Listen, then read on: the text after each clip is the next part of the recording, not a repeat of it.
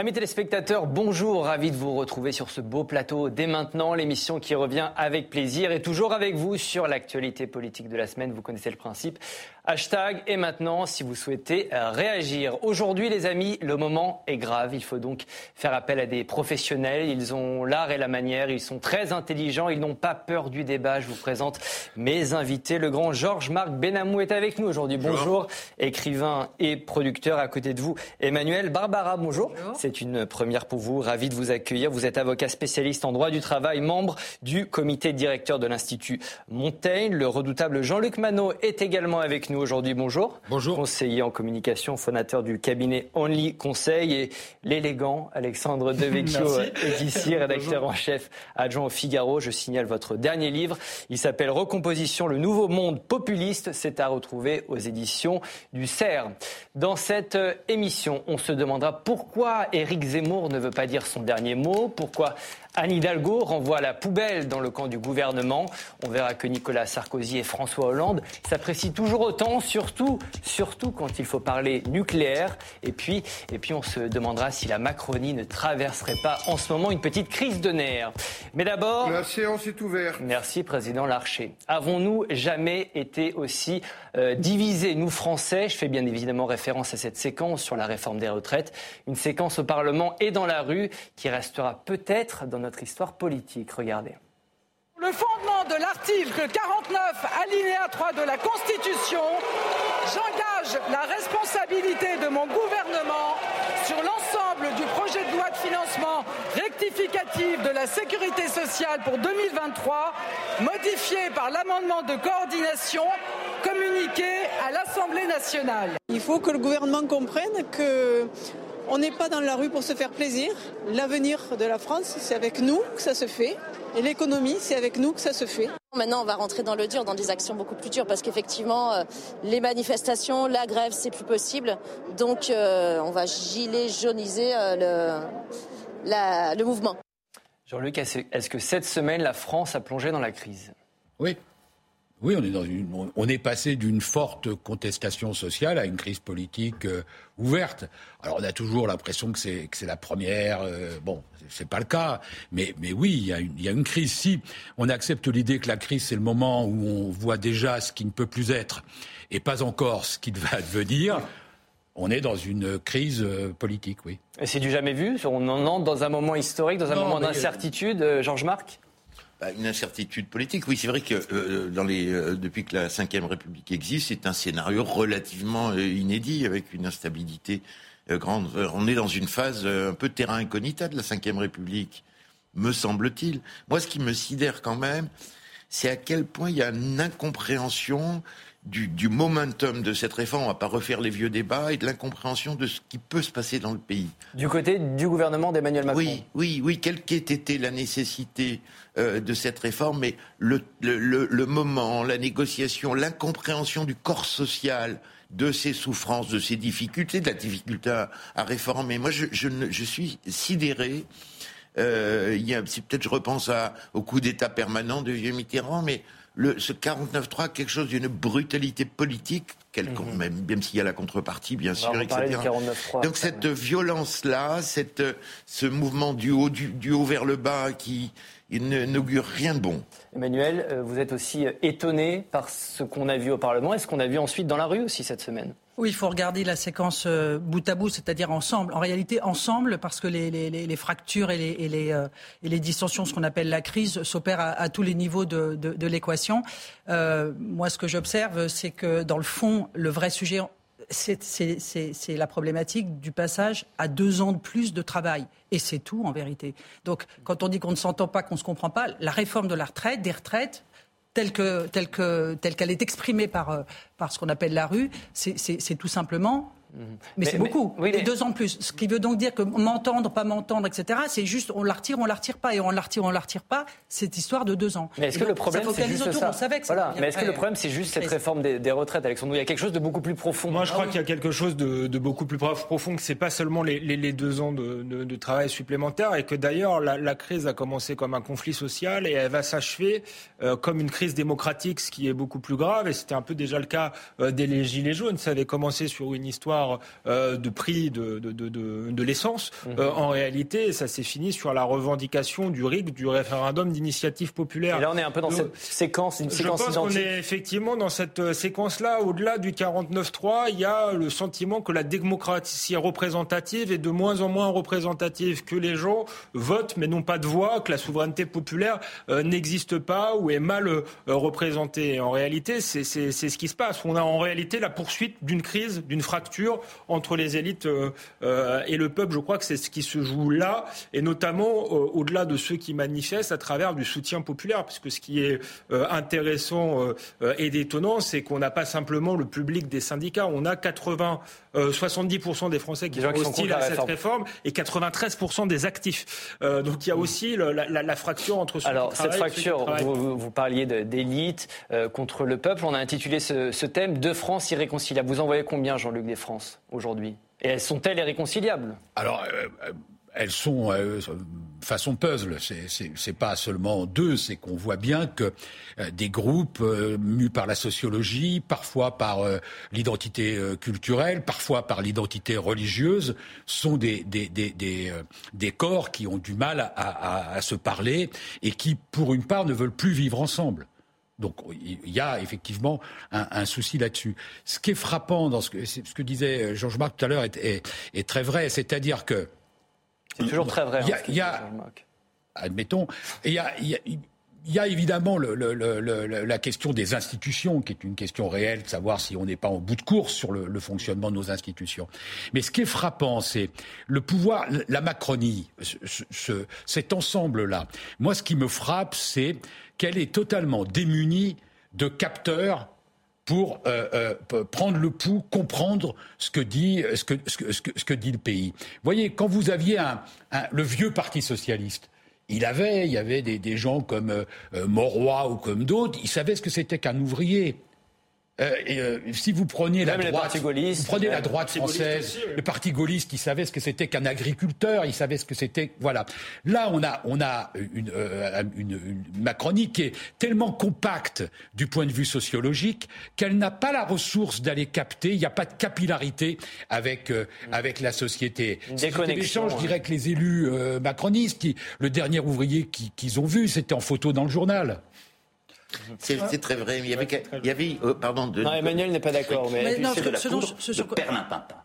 Oui, ça c'est Emmanuel Macron. Ah. C'est votre première. Il y a des sons comme ça, ah, des invités qui s'invitent sur le. Chaque fois que vous parlez, Macron intervient. Oui, non mais euh, je, sans doute, je veux dire, sans doute. Cependant, et pendant ce temps-là.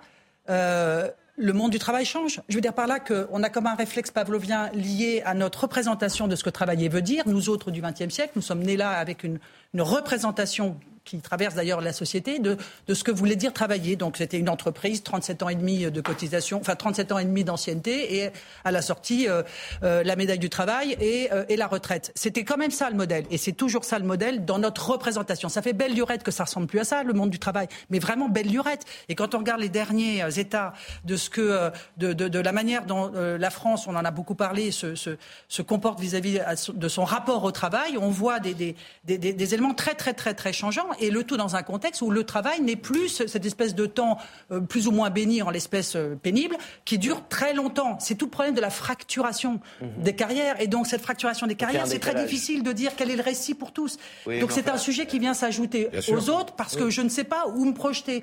Et la fameuse... pas raisonnable. Ça n'est pas raisonnable, mais euh, je dis quand même. j'ai l'impression, pardon, hein, je deviens cet ancien un peu vieux monde. J'ai la nostalgie d'une gauche, d'une droite. Moi, j'ai aussi le sentiment que, pardon, qu'on les appelle comme vous voulez, les, ce que là aussi la gauche appelait les ouvriers, les salariés, les travailleurs intellectuels, pardon, ça continue à exister. Et, et, pardon, vous parlez de vous, de moi, d'un monde idéal, télétravail, espace partagé. Qui existe aussi, euh, Qui existe aussi, mais qui est 50% de la population, 30, 40. Les ouvriers, les salariés, délaissés par la gauche, courtisés par l'extrême droite, les gens de peine, ça existe encore. Même si dans les supermarchés, on met c'est automatisé, ces gens existent, on les voit pas, ils ont une souffrance. L'idée de travailler deux ans plus quand vous avez 58 ans, c'est insupportable. Pour moi, c'est un bonheur de travailler le plus tard possible. Donc, qu'il n'ait pas, comme Jean-Luc le dit, perçu nos gouvernants si intelligents que les êtres humains existaient dans leur singularité et qu'il y avait des permanences qui étaient les ouvriers, les salariés de quelque manière qu'on les nomme. Ça existe encore. J'aimerais revenir, sur le diagnostic euh, dont, dont parlait euh, Jean-Luc un peu plus tôt. Alexandre, est-ce que vous voyez aussi une crise de régime? Oui, moi, c'est ce que je disais, une crise démocratique, une crise euh, de régime. Et d'ailleurs, Emmanuel Macron est certes déconnecté, a certes une vision démocratique, mais il vient au bout d'une crise de régime. Et d'ailleurs, il vient pour sauver le régime. Mathilde Panot parle de moment de basculement autoritaire. Est-ce que vous êtes d'accord avec Mathilde C'est l'hôpital qui se peut être moins, moins, caricatural que ça. Euh, mais si vous voulez, euh, euh, Georges Macmenelamo parlait de la gauche et de la droite, mais LR et le PS étaient déjà devenus plutôt plus que des partis gestionnaires qui se ressemblaient beaucoup et technocratiques. Et en fait, ce qu'a fait Emmanuel Macron, c'est rassembler les technocrates de gauche et de droite pour continuer euh, la même politique. Hein. La réforme des retraites, c'est la même que celle qui était incomprise lorsque Alain Juppé euh, était au pouvoir. Donc la, la France euh, n'avance pas beaucoup. Et justement, cette manière technocratique de faire la politique, déconnectée mmh. du pays, aujourd'hui est épuisée. Il faut repenser les choses. Il faut des dirigeants qui sont effectivement plus proches du peuple, qui savent ce qu'est un ouvrier, ce qu'est ce qui est un travailleur. Et on voit bien que les, réponses gestionnaires traditionnelles, plus ou moins d'ailleurs dictées par l'Europe, ne passent plus. Jean-Luc. Oui, je, suis d'accord avec l'idée de la crise de, la crise de régime. Euh, pour, preuve, d'ailleurs, c'est qu'on passe notre temps, les uns et les autres, euh, à voter contre plutôt voter pour. Ça, c'est nouveau, c'est quelque chose de nouveau? Oui, quand même, quand même. Il y avait plus d'adhésion il y a 30 ans quand on était dans une élection présidentielle, quand on votait pour quelqu'un. Là, on vote parce qu'on veut éviter l'autre. Donc c'est une problématique qui est, qui est réelle dans le, dans, dans le pays et qui pose un problème d'adhésion à un projet, à, un roman, à une histoire euh, nationale. Ça, c'est la, la première chose. La deuxième chose, Madame Panot, enfin, c'est n'importe quoi. Euh, euh, quand même, quand on a été un tout petit peu à l'étranger, qu'on a regardé un peu la vie politique dans un certain nombre de pays, on évite coup de force, attentat contre la démocratie, parce que le principe de l'attentat contre la démocratie, c'est de pas respecter les constitutions, c'est de les déchirer, c'est ce que font les gens qui font les coups d'État. Euh, là, le 49-3, c'est peut-être pas bien, c'est peut-être contestable, sans doute, mais ça n'est pas un viol de la, de la, démocratie. Et je termine sur un truc, c'est tout ça pour ça, car en réalité, je trouve que le, que, que le, que le, le, le drame, c'est que cette réforme n'est pas une réforme. Il n'y a pas de réforme. La réforme Macron, première version systémique, c'était une réforme. Mais là, en réalité, on est dans une mesure d'âge. Quoi, c'est euh, euh, verse, Touraine, plus, bis. Hmm. C'est pas une réforme. On va, d'une certaine manière, François Hollande, on va en parler tout à l'heure de François Hollande. Hein. on va peut-être réévaluer le bilan, quoi qu'il soit critique, on va le faire. a été beaucoup plus malin avec Madame Touraine. Quand ils ont fait leur réforme, ni vu ni connu, il n'y a pas eu de drame euh, euh, Balladur, c'était la très bonne réforme 93, qui a commencé à jalonner les, la durée. donc c'était Je veux dire que là, oui, c'est tout ça pour ça, comme dit Jean-Luc. Alors on va, faire, on va faire un bilan politique de cette euh, séquence. Qu'est-ce qu'il faut retenir de cette bataille proprement parlementaire, proprement politique de cette semaine? Peut-être eh bien le rôle hésitant de la droite face à cette réforme lancée par Emmanuel Macron. Écoutez. Cette situation est pour moi extrêmement préoccupante. Désormais, il faut que nous soyons à la hauteur de l'inquiétude de nos concitoyens. Les scènes auxquelles nous avons assisté euh, dans l'hémicycle reflètent l'état de fracturation du pays. Il y a ceux qui veulent déstabiliser nos institutions, l'extrême droite et l'extrême gauche, et il y a Emmanuel Macron qui, depuis le début, joue avec le feu. Euh, les amis, sur la droite, euh, qu'est-ce qu'on peut dire? Est-ce que la droite a joué son rôle dans cette séquence? Est-ce qu'elle a eu, d'une certaine manière, la peau du gouvernement, la droite, Emmanuel? Bah, Disons que ce qui est, intéressant, c'est que la droite n'a pas été tenue c'est-à-dire, on, dit qu'on vote, et en fait, on l'a pas fait. On a, découvert ce, que, ce qu'était le phénomène des frondeurs. Ce qui, ce est un trait très singulier de notre époque, et là, ça touche la société, c'est cette individualisation forcenée qui est à la manœuvre dans tous les étages du système. C'est que moi, je compte et c'est moi qui décide. Et d'une certaine façon, eh bien, c'est cette incertitude tirée de, de, j'allais dire, de la solidarité de corps euh, au moment du vote qui, qui, a conduit le, gouvernement à, choisir l'un des deux mots euh, qu'il a estimé le moindre. Est-ce que c'est la preuve que la droite n'est pas euh, diluable dans le macronisme, Georges Marc? Je ne sais pas, on a dit, écoutez, euh, d'abord, il faudrait définir le macronisme, euh, etc. Non, mais plutôt le contraire, le macronisme est peut-être diluable dans la droite. Oui, c'est peut-être comme ça. Que mais on voit que ça fonctionne pas. ça n'a pas, ça a pas fonctionné. non, mais peut-être peut-être il y, avait quand euh, Emmanuel Macron a, été réélu une sorte de plan Sarkozy qui était, dont l'idée c'était vraiment de faire une alliance claire. Il poussait à cette alliance claire. Non, je pense que Macron ne l'a pas voulu. Mhm. C'est un peu différent. Est-ce que les Républicains seraient venus? Mais enfin, c'était ça. Et d'avoir un vrai Premier ministre plus à droite. On avait parlé de Madame Lagarde. Ça avait au moins le mérite de la cohérence. Ça diluait le macronisme dans la droite, ça clarifiait. Il y avait le pôle populiste, le pôle libéral et le pôle euh, gauchiste, si je puis dire, comme on dit. Quel, bilan vous tirez euh, du, rôle de la droite euh, dans cette séquence, Alexandre?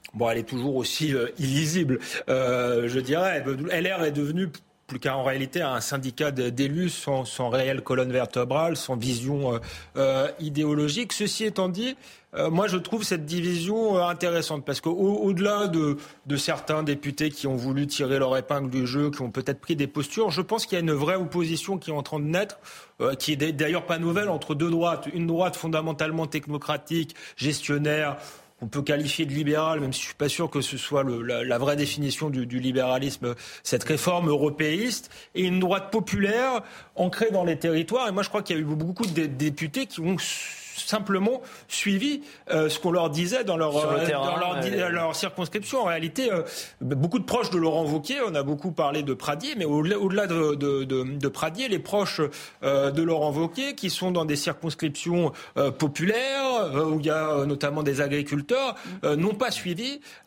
parce que voilà, ils s'adressent pas aux mêmes catégories sociologiques. Et donc il y a une différence entre un appareil qui reste toujours sur euh, moi ce que j'appelle des vieilles lunes, euh, finalement très jupéistes, la réforme de, de 95, qui veulent absolument garder ce logiciel-là. Et moi, je trouve intéressant les jeunes députés qui ont un logiciel un peu différent et, un peu plus connecté avec la avec la réalité du pays. On va aller sur le terrain et sur la réalité du pays. Euh, Jean-Luc, je vous donne la parole ensuite. On va parler de Paris. Paris, ville poubelle, c'est notre deuxième thème. C'est surtout le constat fait par la presse international cette semaine alors que la capitale croule sous les déchets dans certains arrondissements. Plus de dix jours de grève pour les éboueurs qui sont encore mobilisés jusqu'à lundi au moins contre la réforme des retraites.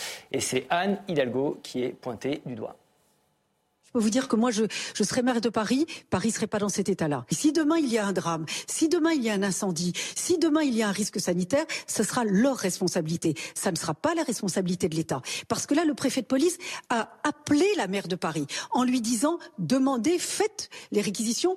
Elle a verbalisé, elle a formalisé son refus. Jean-Luc, la situation à Paris, la faute à Anne Hidalgo?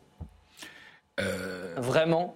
J'étais toujours en train de penser au débat euh, précédent, en disant, vous demandiez si euh, la droite avait fait la peau du gouvernement. C'est un, un, effet collatéral, car en réalité, elle continue à se faire la peau à elle-même. c'est plutôt ça la tendance de ce qu'on a vu dans la dernière, dans la dernière, phase. C'est de l'automutilation. Euh, écoutez, on a l'impression qu'il n'y a pas de maire à Paris il y a l'impression d'une vacance du pouvoir. C'est-à-dire qu'à chaque fois qu'il y a un problème, la mairie dit c'est pas nous. La sécurité, c'est pas elle. Euh, bah, la en l'occurrence, les éboueurs se mettent en grève la contre la c'est pas elle. Les rats, c'est la faute des, euh, des rats. Euh, c'est, c'est jamais la faute de la municipalité. C'est-à-dire les trottinettes. On va faire un, on va faire un référendum sur savoir s'il faut que les, qu'on puisse se faire écraser sur le trottoir ou pas. Enfin, écoutez, on, on voit qu'il y a une absence de, de, de, de, de pouvoir. Il y a une absence de pouvoir avec une volonté d'un peu de, facilité c'est-à-dire de jamais affronter euh, les problèmes. La vérité, c'est qu'il y a un pouvoir faible à Paris. Il y a un pouvoir faible pour deux raisons. D'abord parce qu'il est composite et contradictoire, et qu'entre un écologiste euh, à Paris, entre Madame Rousseau et un socialiste euh, bontin, canal historique, mhm. vous êtes dans une, impossibilité de travailler euh, en commun et vous avez en plus euh, c'est incarné par quelqu'un qui a triomphé à l'élection présidentielle, comme chacun le sait. On va donner la parole à la défense avec cette contre-attaque de la mairie de Paris qui s'exprime par la voix de son premier adjoint, Emmanuel Grégoire. Écoutez. Je trouve insupportable que les villes, en l'occurrence Paris, sur ce sujet euh, de l'enlèvement des ordures ménagères se trouve, entre guillemets, victime d'un conflit social et de l'incapacité du gouvernement, par le dialogue, par, euh, y compris le débat parlementaire, de trouver une issue positive à la situation. La ville de Paris, elle est comme d'autres villes, victime de cette situation. Les Parisiens en sont exaspérés, nous le sommes avec eux. Paris est comme d'autres villes. On va voir, parce qu'il y a plusieurs autres villes hein, qui, ont été frappées par euh, cet arrêt des ramassages des ordures. Nantes, Rennes, Le Havre, Nice ou encore Montpellier. Mais vous voulez réagir oui, je voulais réagir d'abord pour dire que nous étions à Paris dans l'air du temps avec une, fracture, si je puis dire, ou, une approche hybride, puisqu'il y a les, arrondissements qui sont pas concernés, pas touchés, et puis les arrondissements touchés par, par la grève. Donc on, a déjà une double réalité. sur, le reste et sur le fond, si je puis dire, le, il appartient, quoi qu'il advienne, étant précisé que le droit de grève euh, est constitutionnellement euh, sanctuarisé, etc., etc., euh, il n'empêche que les, édiles, enfin ceux qui ont l'autorité sur une collectivité territoriale, doivent néanmoins s'assurer d'un certain nombre de canons dans l'espace qui est le leur et dont ils ont la, la responsabilité. Donc à cet égard, c'est pour ça qu'il existe le, le sujet des, réquisitions, qui répond en effet à des règles légales très précises, pas si simples. Oui, et à cet effet, euh, rappelons que cette semaine, précisément, à un moment donné, euh, euh, la mairie de Paris a fait savoir qu'elle refusait, si je puis dire, de, de, requérir compte, à l'aune de, des canons légaux que sont la tranquillité, mhm. la, la, sécurité et, les critères qui sont précisés. Donc voilà, après on dit c'est la faute, c'est pas la faute. Étant précisé que dans l'affaire de la grève, il y a certes la retraite, mais il y a aussi les augmentations de salaire. Donc il y avait deux ah, sujets dans le bien, sujet. Vous êtes bien généreuse avec Mme Hidalgo. Oui, mais c'est cette solidarité. Parce que non, mais depuis le début, Anne Hidalgo dit je suis solidaire avec les grévistes. Mais je le sentiment qu'il n'y a pas de maire de Paris. Je suis d'accord avec Jean-Luc. le sentiment que ce, monsieur-là, Grégoire, n'est pas légitime. C'est vrai que c'est de ma faute parce que personne n'a été voté. Mais jusqu'à quand, quoi? Jusqu'à quand? C'est pas simplement la crise des ordures qui est gérée n'importe comment. C'est comme Jean-Luc le dit. Est-ce qu'elle a le droit de se dire solidaire avec les grévistes? Mais c'est, je veux dire, Jean-Luc a, tout dit. il y a une obligation de neutralité pour Il y a un problème de, de compréhension du monde. Elle se prend encore pour une secrétaire de section du Parti socialiste et elle est supposée être la maire de la, euh, capitale de la France, la plus belle ville du monde. Donc il y a un petit choc culturel et il y a de la dissonance cognitive. Elle est tellement solidaire, excusez-moi, de, des, grévistes. On peut être solidaire de, la grève, et c'est assez logique qu'elle le, euh, qu'elle le soit. Et simplement, euh, elle est allée jusqu'à, dans un premier temps, puis après elle s'est rétractée, fermer sa mairie. Fermer sa mairie. La, mairie, elle a mis la mairie en grève. Et Madame Hidalgo, elle est en, réalité euh, en grève reconductible. Mais ce que, vous, ce que, vous, dites sur ce plateau, c'est qu'il y a une obligation de neutralité d'une certaine manière pour euh, la maire. Oui, pas de neutralité, elle peut soutenir, mais, mais d'agir sur les questions qui sont vitales bah, et essentielles. Oui, les siennes en tant, en tant, que maire. Non, moi, ce que je voudrais préciser, c'est qu'en réalité, la poubellisation de Paris, et c'est pour ça que les gens sont aussi énervés, avait commencé bien avant la grève des, des poubelles. Euh, le fait que ce soit le paradis des rats, ça avait commencé avant la grève des poubelles. Le fait qu'il y ait des travaux dans tous les sens, où on ne voit pas les ouvriers d'ailleurs. Euh, euh, donc, donc euh, voilà, ça s'inscrit dans un contexte d'enlaidissement effectivement à marche forcée de, en fait, de, la ville. C'est même une des rares villes où les gens quittent la ville. Enfin, il y a plusieurs dizaines de milliers de Parisiens. Et la maire s'en réjouit en disant. non, non, mais il faudrait faire le bilan financier, le bilan écologique. À quoi ça sert de faire des embouteillages artificiels dans Paris qui polluent Pardon de revenir sur ça. Restons sur les éboueurs. Si vous non, mais la poubellisation, c'est un problème global. C'est pas ça. C'est ça. La raison. Moi, je pense que c'est un problème global. Après, sur le, ce, qui, ce qui nous occupe, euh, je pense qu'il y a une double responsabilité. L'État a quand même fini par ordonner la réquisition. Moi, je pense que les grévistes sont tout à fait légitimes à faire grève. Euh, euh, c'est leur droit.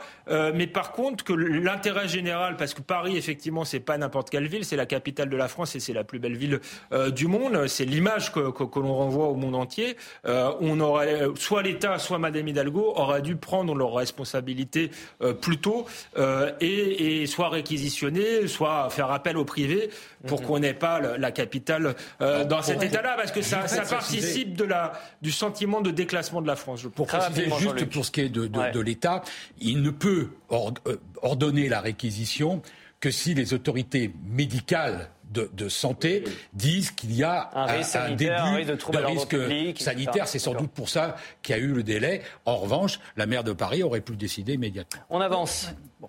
Emmanuel. Non, je voulais juste dire un tout, petit mot, c'est que euh, en premier lieu, euh, euh, avant d'envisager la réquisition, il aurait, elle aurait pu vérifier une, autre modalité telle que le recours en effet à la sous-traitance, qui est parfaitement licite avant d'agiter les grands principes de droit mmh. extrêmement précis et difficiles à mettre en œuvre. Les macronistes sont-ils en train de craquer? La Macronie traverse-t-elle une crise de nerfs? Drôle de questions, drôle de questions qui nous sont venues après une succession de séquences plutôt étonnantes ces derniers jours. Je vous laisse regarder, puis on en reparle juste après.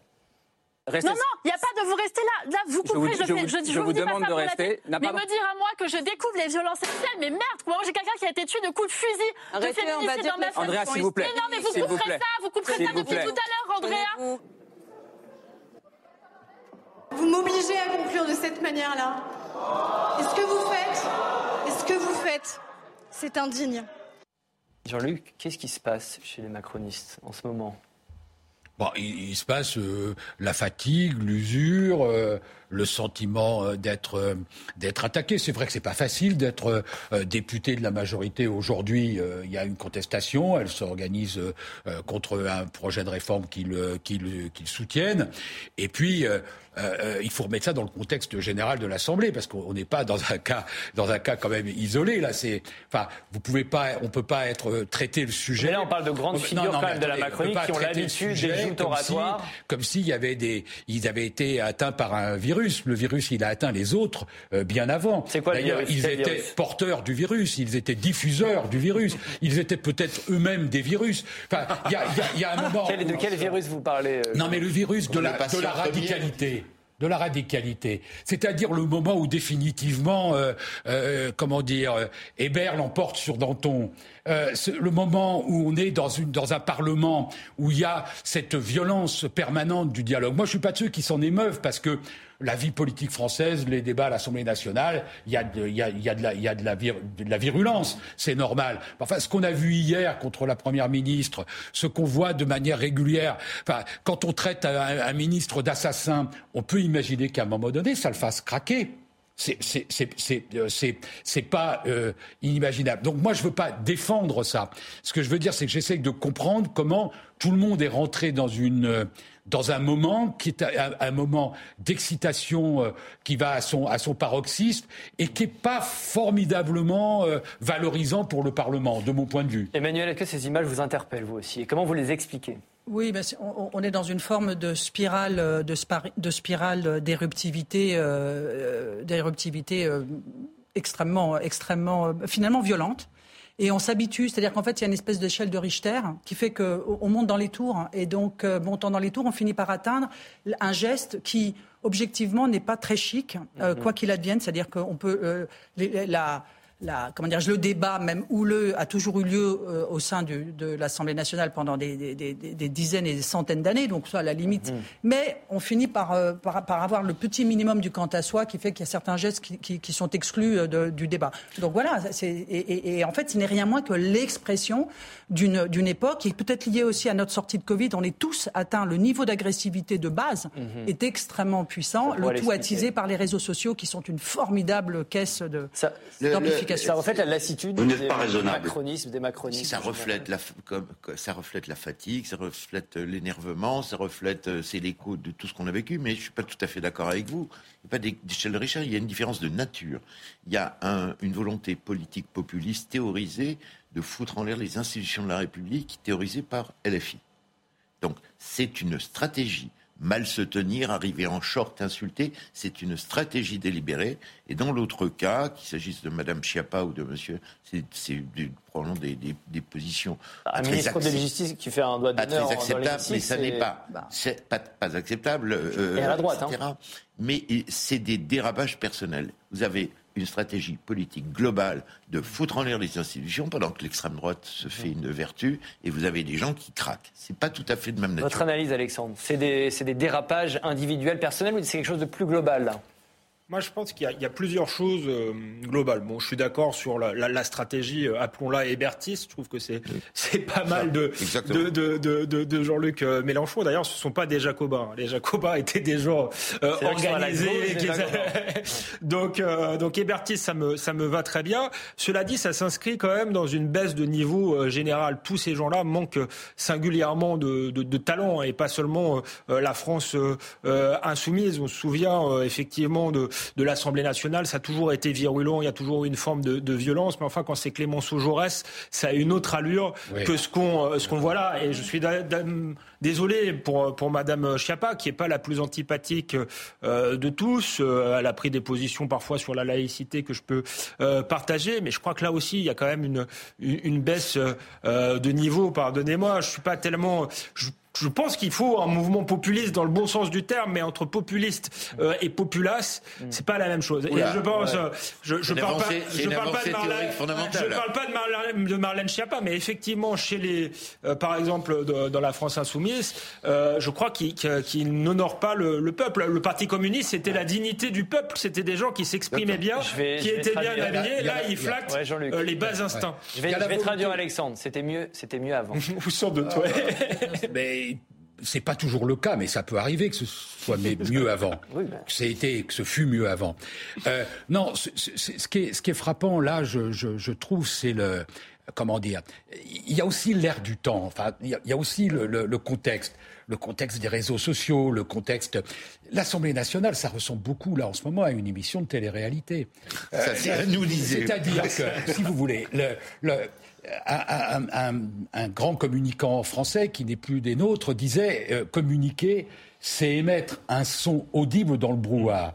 Et donc chacun se pose la question de comment il peut être entendu. Mmh. Et comme le brouhaha est assez, est assez fort, il y a beaucoup de gens qui se disent je vais essayer de me faire remarquer pour exister. C'est le principe de la télé-réalité. Comment je vais plus vite à la reconnaissance? Est-ce que j'y vais par le travail? Est-ce que j'y vais par le, projet de loi? Est-ce que j'y vais par, par la production de sens? Bon, ça, ça prend du temps, c'est difficile, il faut travailler. Donc, c'est mieux si je braille c'est mieux si je gueule, c'est mieux si je dis un truc, même si c'est absurde, mais qu'on va remarquer. Et donc, on est beaucoup dans cette, dans cette logique-là. Donc, c'est une question qui n'est pas une question qui est uniquement une question au Parlement. Mhm. C'est une question qui, est, qui existe dans l'expression publique de la, société. aussi. dans, la crise des élites, il y a aussi la, baisse du niveau. Hein. On va rester à l'Assemblée nationale avec euh, cet autre thème, le nucléaire qui est à la relance. C'est donc notre quatrième thème cette semaine.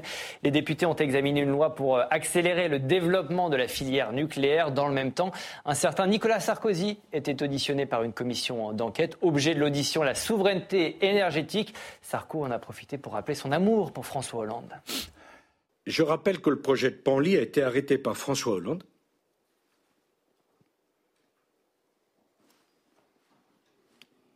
Pourquoi Personne n'en sait rien. Puis repris, Monsieur le Président, nous avons perdu 12 ans. Et j'ai d'ailleurs été très souvent accusé de faire partie, comment dit-on, du lobby nucléaire. C'est une plaisanterie. Le seul lobby qui existe, c'est le lobby anti-nucléaire. Parce que maintenant, c'est facile d'être pour le nucléaire. Hein. J'en vois qui. J'en vois qui font des doubles saltos, des triples saltos arrière, nous y reviendrons. Hein Parce que là, maintenant, c'est beaucoup plus facile. Mais je vais dire une première chose, là. Le nucléaire a fait l'objet d'une campagne de dénigrement digne des chasses aux sorcières du Moyen Âge. Bon, on va revenir sur le, le, show Sarko dans quelques instants, mais sur le fond, euh, Emmanuel, on assiste à la revanche clairement du nucléaire aujourd'hui. Oui, absolument, parce que la séquence, en réalité, euh, s'étend sur une, grosse quinzaine d'années, et, et, de fait, euh, cette occasion-là, qui constituait la, la, la commission qui a interrogé 150 heures durant, quand même, tous les, les les participants, si je puis dire, à cette, à cette filière, à savoir les, les, les, industriels en passant par les, l'administration et les politiques qui se sont tous présentés. Donc c'est dans le cadre de cette commission d'enquête d'une part pour revenir sur comment est-ce possible que notre filière nucléaire soit dans cet état-là. Parce que tout ça, en plus, mhm. s'inscrit dans la découverte, d'une part, de, des, malfaçons très substantielles et de, de, l'état de l'état de notre production nucléaire, et puis aussi dans un contexte là, extrêmement récent de, des tensions sur l'électricité et sur le, le, la transition énergétique. Donc ça fait beaucoup de choses en même temps et un peu paradoxaux. Il n'empêche que la dernière séquence, en gros de 2011 à 2015, c'est euh, euh, réduisons, alors d'aucuns disent euh, réduisons, d'autres disent je limite, la part du nucléaire K ou à 50%. Alors justement, dans le mix. Je, je, vous coupe juste pour montrer. 75%, donc c'est tout l'enjeu. Sur le fond, effectivement, cette semaine, les députés, précisément, ont fait sauter ce plafond de production à, à 50% dans le mix électrique, euh, verrou qui a été introduit par François Hollande dans la loi de 2015. On va voir cette loi de 2015 qui prévoit donc de réduire la part de l'atome à 50% dans ce mix, qui se traduirait, qui aurait pu se traduire par la fermeture à venir de 24 nucléaires. C'était une erreur politique, Georges Marc, de la part de François Hollande écoutez, je suis pas un grand spécialiste du nucléaire, faut être modeste sur ces sujets, hein, mais euh, c'est visiblement fait euh, comme un peu les 35 heures au coin d'une table pour euh, faciliter les négociations avec les écologistes, sans appel aux compétences, sans référence à une tradition industrielle nucléaire française. En effet, c'est presque de notoriété publique que c'est un, gage aux écolos sur un coin de table pour bien les arrimer. Alors je vais poser la question. ainsi. Mais en même temps, on ne va pas charger que que François, euh, Hollande. Je pense qu'il y a une vision globale, effectivement, et que même Sarkozy, par exemple. Euh, après Fukushima, etc. Euh, ça m'amène à cette question. Être écologiste aujourd'hui, c'est quoi? C'est être forcément pro-nucléaire, Alexandre? Bah, il faut être cohérent. le nucléaire permet de, limiter les gaz à, effet de serre. Donc, en, réalité, c'est une énergie qui est plutôt écolo. Après, moi, je pense que c'est tout, ça aussi une question de, souveraineté euh, de la France, euh, d'autonomie euh, stratégique. On, voit bien que c'était, ça permettait de payer le, aux Français de payer leur leur électricité moins chère, ça nous permettait d'être indépendants des autres pays. Et je pense que là où il y a une responsabilité collective, même si François Hollande a une vraie responsabilité parce qu'il a fait des calculs politiciens effectivement sur le coin de la table, c'est que on a une classe politique pour qui justement l'indépendance de la France, la souveraineté, c'était pas important. Nous étions destinés à nous diluer dans la grande technocratie européenne, dans le marché euh, mondial, euh, alors que d'autres, y compris en Europe, l'Allemagne par exemple, n'ont cessé de défendre euh, leurs intérêts. D'ailleurs, comme ils étaient un peu en retard sur le, nucléaire, ils ont à mon avis tout fait pour détruire la, filière française. Donc je regrette qu'on ne défende pas mhm. justement, j'allais dire, les, bijoux de famille, parce que c'était quelque chose de stratégique et d'essentiel pour la France. Et d'ailleurs, ça continue parce qu'il y a un vrai débat, à mon avis, plus important que la réforme des retraites aujourd'hui, celle du marché européen euh, de l'électricité. Non, mais c'est je, je, vous le dis de manière très simple parce qu'il faut parfois parler des sujets de fond. On paye l'électricité beaucoup plus cher qu'on le devrait, euh, et donc il faudrait soit réformer ce marché-là, soit en sortir comme l'ont fait l'Espagne et le Portugal, et on le fait pas, et on n'entend pas euh, le chef d'État, le Premier ministre là-dessus. On perd tous les jours des milliards. On refera un débat là-dessus, Alexandre. vous serez bah, bien évidemment convié. Vous êtes le bienvenu. Je veux juste vous montrer ce sondage, Jean-Luc, euh, ce sondage euh, de l'IFOP pour le JDD. Il a été réalisé en septembre 2022. Il me dit que 65% euh, des Français se déclarent favorables à la construction de nouveaux réacteurs sur notre territoire. Ils sont passés où les anti-nucléaires Cette opinion anti-nucléaire aujourd'hui en France? Et bah, toutes les critiques en général contre le nucléaire d'ailleurs. Ils se sont dissous dans l'inflation. C'est-à-dire? Bah, C'est-à-dire qu'à partir du moment où on a une crise énergétique, qu'il faut la payer très cher, euh, et qu'on voit qu'on touche du doigt le fait que l'indépendance euh, euh, énergétique française et, européenne est fondamentale, on comprend que effectivement le nucléaire il contribue de manière très très très importante. Oui, je pense que l'abandon du programme nucléaire par François Hollande, puis par Emmanuel Macron dans les deux premières années de son mandat, était une erreur. Et ce qui me frappe, alors on peut, à la différence de Devecchio, on peut être euh, contester ces décisions euh, vaguement écologistes sans être ultra euh, souverainiste, parce qu'on peut considérer qu'une politique, politique, européenne. Moi, je crois que l'indépendance énergétique française, elle passe par l'indépendance énergétique européenne. C'est sans doute une divergence, mais ce, qui est assez frappant, c'est de voir que tous ces gens qui euh, expliquent qu'il ne faut jamais suivre ce que fait l'Allemagne, qu'il ne faut jamais être là, l'ont suivi sur la pire décision de Mme Merkel, qui a été d'arrêter son programme, son programme nucléaire. Là, ils sont curieusement germanisés. Pour se placer sous la, sous la dépendance des Russes. C'est dommage, c'est dommage de se germaniser sur une erreur et de se gauloisiser en permanence sur le reste. Bon, on a parlé. il y a, quelque chose de, de, concret. Moi, qui suis pas un spécialiste, je regardais peut-être sur euh, sur votre chaîne un, reportage sur la fameuse cuve de l'EPR. On ne sait plus, enfin, pardon, c'est simple, hein, on ne sait plus fabriquer les cuves, ce qui a valu les retards de. Question des compétences techniques. non, mais ça veut dire qu'on a perdu par ces décisions les techniciens. La souveraineté industrielle, c'est des mots, mais la réalité, ce sont des ingénieurs. Des Ils sont plus là. Mhm. On a parlé euh, nucléaire. J'aimerais qu'on revienne sur ce duel euh, entre ex qu'on a vu, auquel on a assisté cette semaine. C'était du coup jeudi à l'Assemblée nationale. Regardez.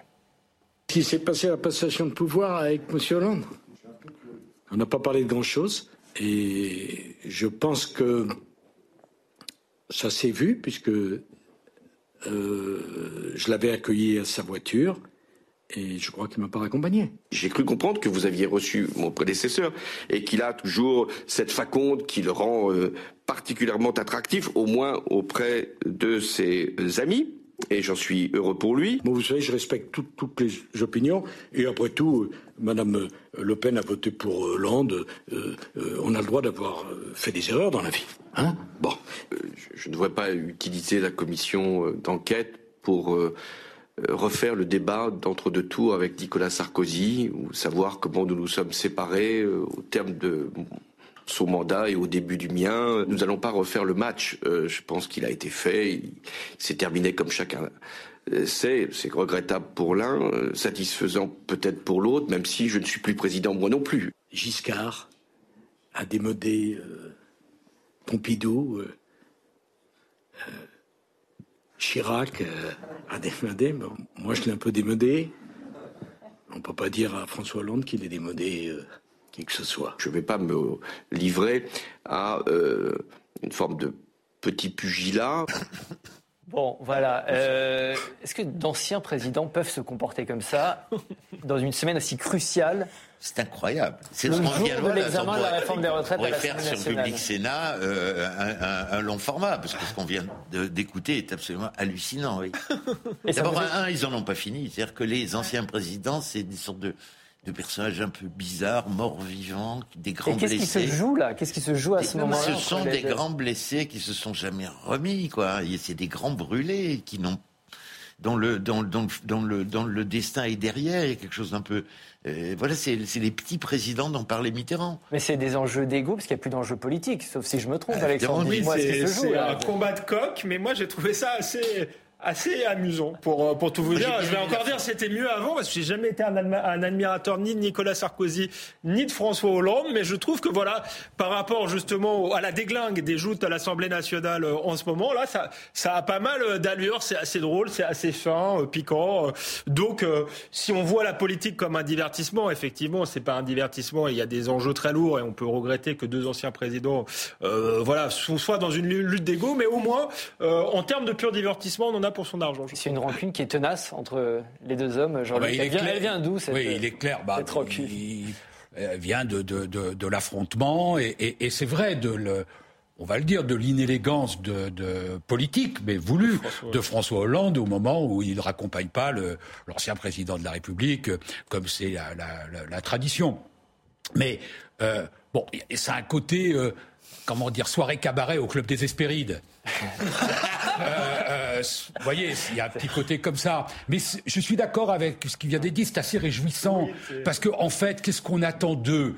Que sur un certain terrain, euh, ils disent des choses, mais c'est souvent un peu ennuyeux parce que c'est souvent des plaidoyers pro-domo. Donc on est, on est forcément au, au, passé composé. C'est un temps de narration, mais c'est un temps qui n'est pas très vif. Voyez Alors que là, il y a, y a un show, c'est plutôt, c'est plutôt, c'est plutôt amusant. Pour le reste, oui, bah, on sait qu'ils partiront pas en vacances ensemble. On le savait depuis, euh, depuis, depuis longtemps. Et voilà. Donc non, je trouve qu'il y a moi, je trouve ça plutôt plaisant. Faut pas hmm. dramatiser le. non, mais c'est quand même le jour de l'examen de la réforme des retraites à l'Assemblée. Ben, ben, c'est pas, eux qui ont décidé que c'était ce jour-là. Et qu'est-ce qu'ils vont faire? Ils vont se dire là-dessus, euh, non, finalement, on s'aime beaucoup, on se considère, parce qu'il y a le débat, truc. Et puis c'est le jour du débat à l'Assemblée. Vu la manière dont se comporte l'Assemblée le jour du débat là-dessus, franchement, le, le, c'est pas le plus indigne cet échange-là. Emmanuel, là-dessus. En fait, on est tous d'accord pour dire que c'est euh, amusant et ça nous fait une Mais c'est pas dommageable. De, de, pas de plaisir presque nostalgique de, de ce qu'on sait de l'époque qui s'est passée et qu'effectivement ils ont davantage d'allure sans doute que toute la séquence à l'Assemblée nationale, voire au Sénat. Mais euh, c'est quand même dommage. Enfin, je veux dire, ça nous fait sourire et ça nous fait du bien dans le fond. Mais c'est quand même à l'occasion d'une conversation, pardon, et je fais exprès de prendre ce terme générique et, neutre, euh, au sujet quand même de la filière, filière du nucléaire. je veux dire par là que ça reste quand même, pour le coup, là, un peu tragique, parce qu'on parle de la filière nucléaire, ce qui est aussi important sans doute que les retraites, voire de leur euh, dissension euh, éternelle. On va parler du, passé d'une certaine manière, parce que revoilà Éric Zemmour. Éric Zemmour, on l'avait quitté sur une défaite cuisante à la présidentielle. Il sort cette semaine un livre dans lequel il retrace son engagement pendant la campagne. Il veut nous convaincre qu'il n'a pas dit son dernier mot. Écoutez-le. Je continue à me battre pour mes idées, pour sauver la France de la mort annoncée. Je maintiens ce, diagnostic que certains jugent apocalyptique. C'est au contraire lucide et je me battrai jusqu'au bout de mes forces. J'ai raconté dans le livre, je ne crois pas qu'on dit à un autre candidat à la présidentielle, sauvez-nous. Ça m'oblige. C'est donc un devoir maintenant vis-à-vis -vis du peuple français.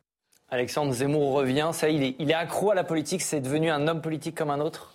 Ah, je pense qu'il a été au terme de sa carrière de, journaliste, d'éditorialiste, d'écrivain, et qu'il a tenté une, aventure politique et qui serait euh, sans doute amer de ne pas aller jusqu'au bout. Maintenant, est-ce qu'il a vraiment un espace euh, politique?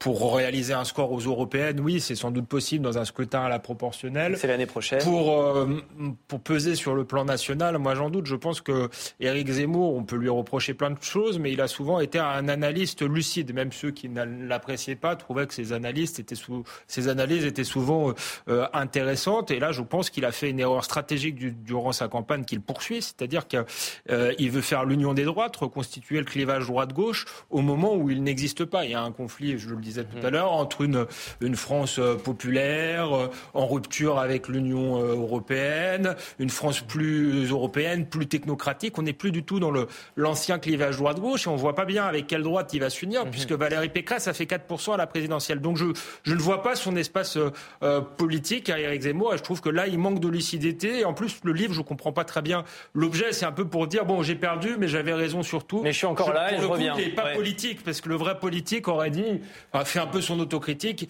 et, serait allé vers l'avant plutôt que pour le, passé en expliquant quelle est sa vision pour la suite. Georges Marc, le zémorisme est-il mort? J'avais l'impression d'une drôle d'impression rétinienne d'un personnage un peu oublié. Vous savez, quand on regarde des vieilles émissions de télé, Jacques Martin qui repasse. En un an, j'ai l'impression qu'il est sorti des radars. C'est sympathique quand même, Jacques Martin. Oui, il est sorti des radars. Et quand j'entends cette, cette, phrase qui disait, en effet, il y a bien longtemps, c'est-à-dire l'année prochaine, l'année dernière, je suis venu pour vous sauver. Je me suis dit qu'il a un grain, ce mec. Là, il y a un côté Jésus sauve, je suis venu pour vous sauver. il y a, il y a quelque chose de gaulliste là-dedans, non? Je ne sais pas. De christique, de fou, je ne sais pas. ça m'a l'air d'une sorte de réminiscence étrange. Le plus, insultant qu'on puisse dire sur le général de Gaulle, quand même. C'est lui qui se, qui se, réfère au général. Il n'y a rien de gaulliste. Voilà. Il, a, construit d'ailleurs sa campagne autour de ça. C'est un truc étrange, effectivement. Il n'a plus d'avenir politique. Il fera un petit tour aux européennes, mais c'est. Il n'a plus d'avenir politique. Oui, c'est une sorte de réminiscence d'hier. Il revient, mais il n'a plus d'avenir politique. Il revient vendre un livre, c'est ce que voilà, c'est ce qu'on est en train de comprendre. Il, a, un livre, il a le droit de faire des livres, il a le droit de faire de la politique, c'est pas c'est pas le sujet. Moi, je, oui, je, je, je, pense que si la référence c'est euh, Aaron, il est mort politiquement. Il n'y a pas d'espace politique. Euh, il, est, occupé. Bah, l'organisation de, de, la, vie politique, c'est-à-dire une analyse strictement politique des espaces mmh, mmh. politiques disponibles. Si la référence est Gramsci, c'est plus compliqué. Ah, c'est un combat culturel. C'est plus compliqué parce que dans le combat culturel, dans la conquête de l'hégémonie culturelle, il compte. Et là, il y a des, comment dire, il y a des, il y a des, il y a des outils et il y a des hommes et des femmes qui sont prêts à, à, à, relayer ça. Donc euh, voilà, euh, comme euh, voilà et comme avec le livre Zemmour, le retour, c'est la seule personne dont on peut dire la formule s'inverse. Vous savez, le pire est toujours certain avec lui. Et donc ça peut arriver, oui. Oui, ça peut, ça peut, ça peut prospérer. Ce retour d'Éric Zemmour, pourquoi faire? Bon, en tout cas, pour faire une opération marketing qui fonctionne bien, parce que je crois savoir que déjà dans les, euh, dans les, les, avant-ventes ou les ventes euh, Amazon, c'est carrément en premier. Donc en général, il fait un carton. Et puis euh, l'émission dans laquelle il est passé cette semaine a montré un, un pic un pic d'audience. Donc euh, voilà, euh, il, bah, il a de l'audience. Non, hein. non, mais, non, mais c'est tout ce que je dis. C'est pas un vrai retour politique. Voilà, c'est tout. Bon. C'est intéressant de relever que ça marche pas. Ce qui a été dit sur le, combat culturel est intéressant, mais justement, il a quitté la. Le, c'est ce qu'il faisait avant sur les plateaux de télévision. Là, il veut peser euh, politiquement. Et c'est vrai que je ne vois pas par quel chemin euh, il peut y arriver désormais. Après, personne n'est jamais mort en politique. Alors, je vais vous montrer, Jean-Luc, je vous donne la, parole dans une seconde. Je veux, je veux, justement vous parler de Madame Le Pen. On va voir ce que Éric Zemmour écrit sur Marine Le Pen. Elle ne se soucie pas des idées. À ses yeux, tous ceux qui aiment leur maniement ne sont que des idéologues. Elle habille des oripeaux du pragmatisme, son mépris des concepts et de la culture. On va écouter la réaction de Marine Le Pen. Moi, je veux dire, en politique, il y a une règle qui est très claire. Lorsque vous écrivez un livre de règlement de compte, ça s'appelle un testament.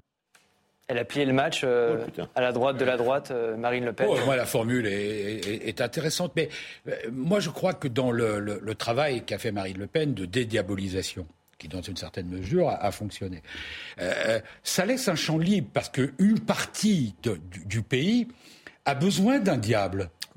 Il y, il y, a, une partie du pays qui aime le diable. C'est même d'ailleurs un genre esthétique qui a sa, euh, qui a sa grandeur d'aimer le diable, d'aller dans, dans, une forme de satanisme en politique. Et donc, euh, quand il y a, quand il y a le, la place du diable est, vide, il, il faut qu'elle soit occupée. Et de ce point de vue, Zemmour joue très bien le, rôle du diable. Est-ce qu'il n'a pas lassé? La vraie question, c'est ça. Je suis d'accord avec. Est-ce qu'il n'a pas lassé? Est-ce qu'il est encore euh, désirable comme il était? Parce qu'il a été quand même la coquille des médias pendant un an et demi. C'est un, livre Satan qui lasse. C'est un joli, c'est un, joli sujet d'étude.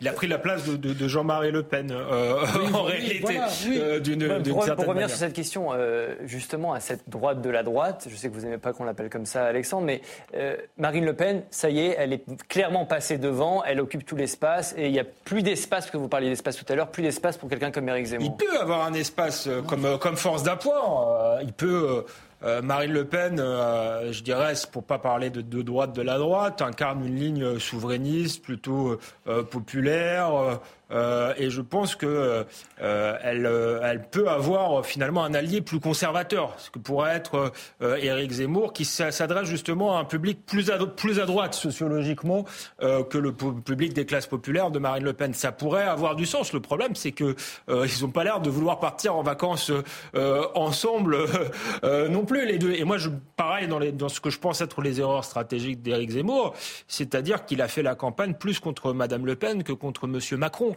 Euh, et je pense que quand il dit euh, elle méprise les concepts, les idées, etc., c'est peut-être vrai, euh, mais je pense que c'est ressenti par une partie de l'électorat de Marine Le Pen comme du mépris non seulement à l'égard de Marine Le Pen, mais à l'égard d'eux-mêmes, comme quand il, dit qu'elle sait pas lire, etc.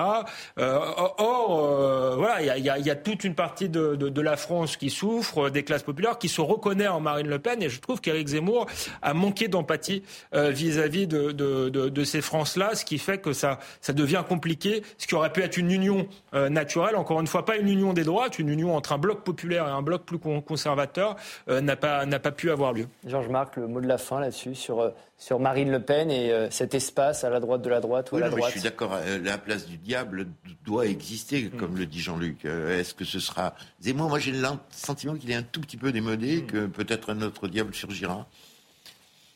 Comme chaque semaine, les amis, on termine cette émission par un top flop. Je vous pose une question simple à chacun.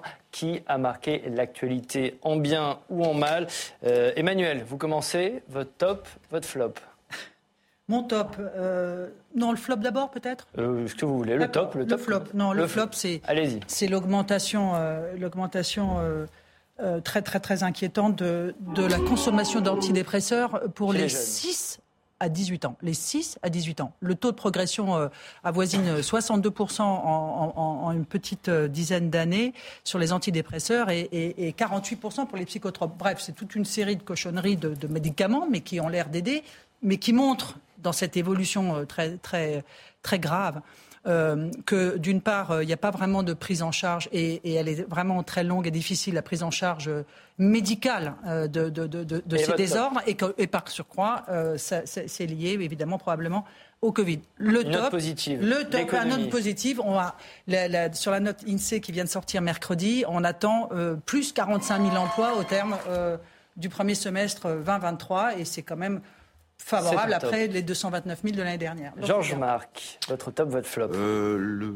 flop. Alors, le flop, c'était un certain Emmanuel Macron, je crois. Oui, Elisabeth Borne, C'est une banalité que d'avoir dégainé, hésité, 49-3, pas 49-3.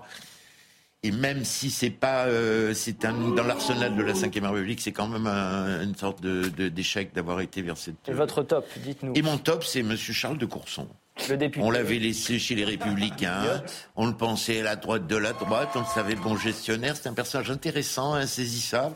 Et voilà qu'il est au centre, c'est le cas de le dire avec ce groupe Lyot, du jeu politique et qu'il a une véritable influence au Parlement. C'est bizarrement le parlementaire au sens le plus noble du terme. On est d'accord ou pas avec lui, loin des cirques qu'on évoquait tout à l'heure. Jean-Luc, votre top, votre flop mon top est, un peu désespéré, mais, mais c'est un top quand même.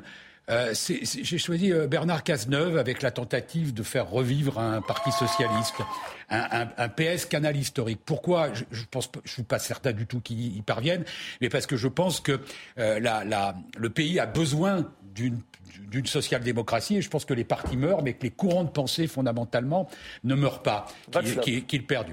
Euh, le flop, euh, c'est euh, cette déclaration que je trouve ahurissante de Guy Drut, qu'on a connu mieux inspiré, qui dit Je ne vois aucune raison pour empêcher la Russie d'être présente aux Jeux Olympiques.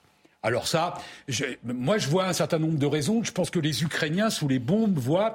Je pense que les femmes violées, je pense que les enfants victimes des crimes de guerre, voire des crimes contre l'humanité, euh, voient ça. Donc peut-être qu'un petit séjour euh, dans le Donbass, peut-être même pas plus sécurisé à Kiev, permettrait à M. Drut de voir pourquoi il ne faut pas que les, athlètes russes, qui sont majoritairement à 40, enfin qui sont à 40% des militaires, puissent participer aux Jeux Olympiques. Alexandre, très rapidement, votre top et votre flop. Euh, mon, flop, c'est le même que celui de, de, Georges Marc. Alors j'avais pris Elisabeth Borne pour pas prendre Emmanuel Macron, mais en réalité c'est le c'est le flop d'Emmanuel Macron. Euh, on voit que le, roi est nu, que sa campagne en réalité, ça renvoie à la campagne présidentielle où il y avait très peu d'imagination politique. Il y avait une mesure phare qui était une réforme des retraites et comme ça a été dit, qu'il n'en était même pas une. C'était une réforme technocratique euh, et pas une réforme systémique. et donc là, son quinquennat est un peu terminé. Et, et mon, mon, mon top du coup, par opposition, c'est c'est Marine Le Pen parce que je crois que dans l'opposition, c'est celle qui a le mieux tiré son épingle du jeu. Merci beaucoup. C'est la fin de cette émission. Merci à tous les quatre d'avoir participé. Merci à vous derrière votre écran. On me dit dans l'oreillette que vous êtes de plus en plus nombreux à nous suivre. Je vous rappelle que vous pouvez aussi nous retrouver en replay et en podcast. On se retrouve la semaine prochaine, même jour, même heure et même endroit. Bye bye.